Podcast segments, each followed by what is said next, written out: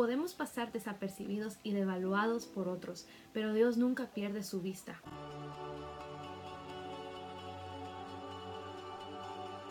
Con frecuencia conocemos solo una pequeña porción de, los significados de los eventos en nuestras vidas. ¿Cuántas veces te has guiado en tu propio instinto para tomar decisiones impulsivas tratando de ayudar a que una situación mejore con tu propia voluntad? En este último año reflexiona cómo has vivido tu vida. Cuanto más pienso en lo rápido que es dejar nuestra impulsividad tome control de nuestros sentimientos, realmente puede conducir a algunas consecuencias graves si no tenemos cuidado. Mi deseo para ti, tu persona que estás escuchando, es que no cometa los mismos errores, que no sigamos normalizando lo que por años hemos llevado arrastrando. Hemos caído al borde de nuestras consecuencias por nuestras propias decisiones. Nos apresuramos a preguntar, ¿dónde yo quedé mal? Todo pareciera que está funcionando bien y de repente estás en un modo infravalorado donde no está siendo valorizado de ninguna manera.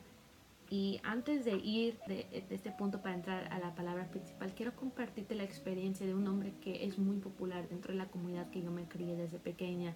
En este pueblito, de verdad que el deporte americano es un deporte muy popular entre tantos, ya que mucha gente apoya, mucha gente va a los partidos y es algo en el cual muchas familias en la comunidad pueden reunirse. Siempre iba en las calles arreglado con un traje, con corbata y traje como si estuviera yendo al servicio, pero todos los días, todos los días, hasta el día de hoy 2020 lo sigue haciendo. En sus tiempos, en sus épocas de juventud, él jugaba el fútbol americano en la preparatoria.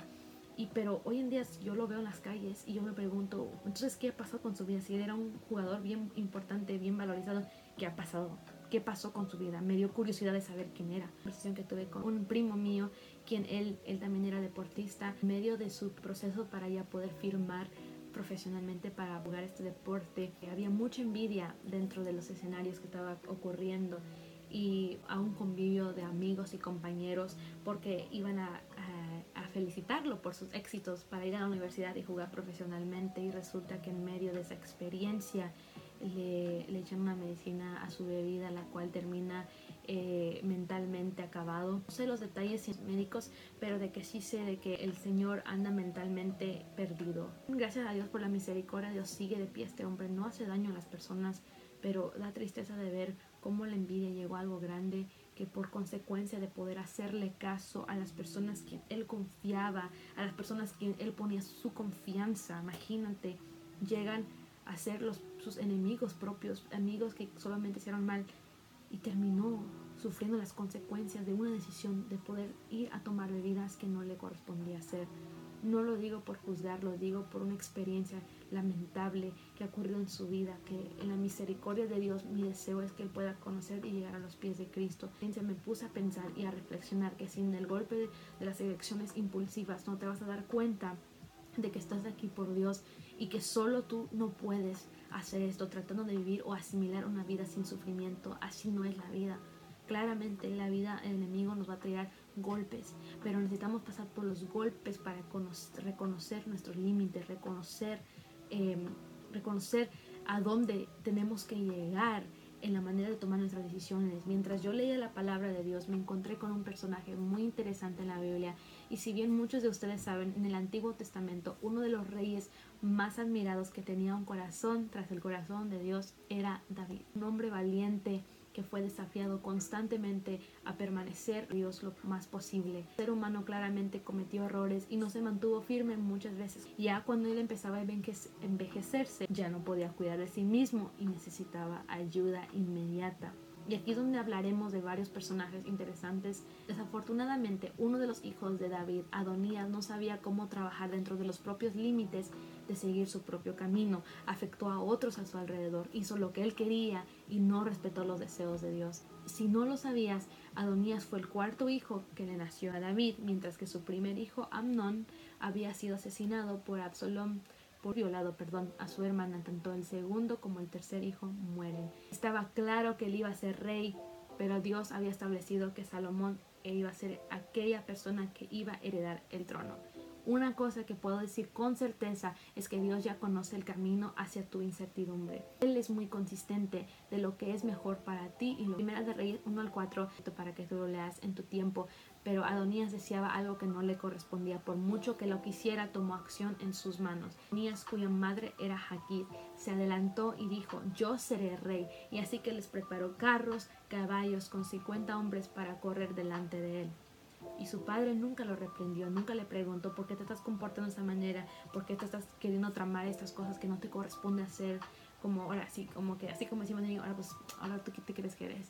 También era muy guapo y nació después de Absalón. Entonces, esos son claves detalles que nos da la, la Biblia a entender de que era alguien un poquito orgulloso, una persona que no le importaba. Avisar a su padre, Dios ya estaba un paso adelante en este proceso. Y en cada momento, antes de cada caída de nuestros errores, Dios siempre nos dará una oportunidad de arrepentirnos, de reevaluar si lo que estamos haciendo está agradando realmente a Dios.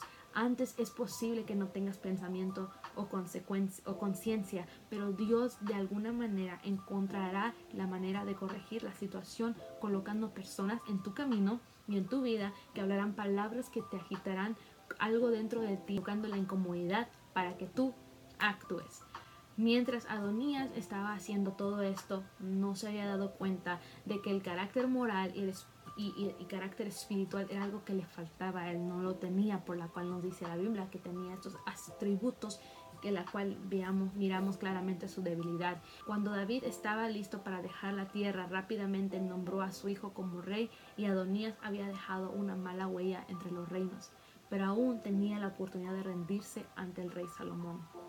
En otras palabras, Adonías se enteró de que a pesar de su fallido intento de llamarse y auto coronarse rey, corrió así apresuradamente del pánico para aferrarse a una mujer llamada Abisag.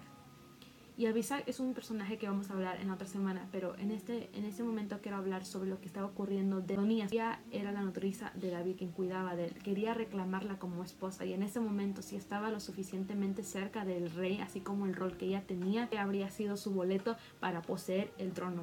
Y para su desgracia, Salomón entendió de lo que él estaba intentando hacer y ordenó que Adonías fuera ejecutado con varios otros hombres que estaban también soltando extremos apretados del reino. Ahora bien, esta historia, Dios tiene tantas formas de querer llegar a tu vida, a mi vida, pero a veces no tomamos a Dios en serio porque nuestra mentalidad humana solo se limita a pensar que podemos hacerlos por nosotros mismos y no es así.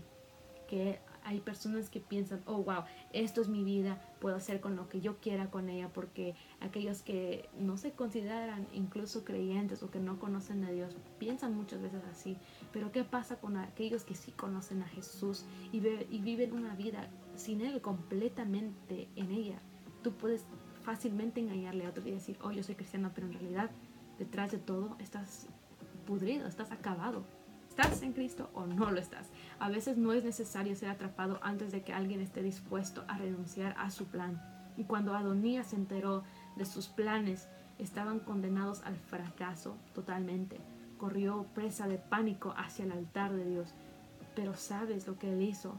Corrió hacia el altar donde estaba presente la misericordia y el perdón de Dios. Sin embargo, era demasiado tarde porque fue después de que él tenía la intención de tomar el trono con Abisac. Él quería tomar a esta mujer, la, la sierva de, de, David, como mujer con el intento de poder sabotear y agarrarse el reinado. Pero ten cuidado de prestar atención a los detalles de nuestro lío. Luego acudir a Dios de una vez que hayas cometido tus errores tendrá definitivamente consecuencias. Porque muchos queremos justificarnos con, con Dios ya después de haber cometido el error y no debe ser así. Hemos vivido con líos que hemos creado, que se ha normalizado en nuestras vidas y que nos afecta cuando lo hemos ocultado. Y eres alguien cristiano, alguien que ha lidiado con esto, tal vez sea el momento en el cual tú decidas si quieres desviar tu camino hacia el camino de Dios. En este podcast compartí con ustedes la historia del hombre del traje que, que lo tenía todo. Sin embargo, tantas personas en su juventud tenían algo en contra de él. ¿Por qué? Porque había construido ya una figura eh, pública delante de las personas. Con tanto lo que había eh, construido con sudor, con esfuerzo, se perdió de un momento a otro. Los que perdieron fueron aquellos que sabotearon cruelmente su carrera profesional. Pero claro, escucha, es posible que tengas conversaciones ocultas entre ti y Dios. Tal vez hay cosas que desearías que fueran diferentes en, en, tu vida, deseas avanzar, pero tal vez te sientes estancado, sientes que no puedes, una vez pensabas que tal vez se, se, suponía que te ayudarían a personas en el camino, quien tú ponías tu confianza en ellos, que te iban a llegar ayudar a llevarte al próximo nivel, pero sucede que pues aún te encuentras solo, te encuentras estancado. Yo no sé dónde tú te encuentras en el panorama, panorama de tu vida, pero gracias a Dios por la posición. Dale siempre gracias a Dios. Gracias a Dios por esas debilidades. Gracias a Dios que te ha permitido enfrentar lo que una vez fue rechazado durante tanto tiempo. Y quiero yo compartirte esta palabra.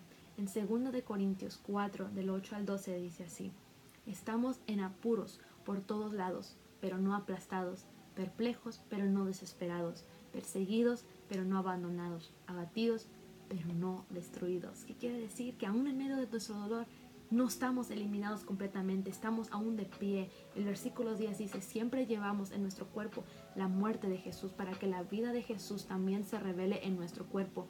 Porque nosotros los que vivimos siempre estamos entregados a la muerte por causa de Jesús, para que también su vida se manifieste en nuestro cuerpo mortal. No puedes aferrarte a los objetos, no puedes aferrarte al éxito humano. Debes conocer a Dios para ver su plan más amplio que Él tiene para tu vida. Es posible que Dios no, lo haya, no te haya posicionado donde imaginas en este momento, pero Jesús tampoco lo hizo.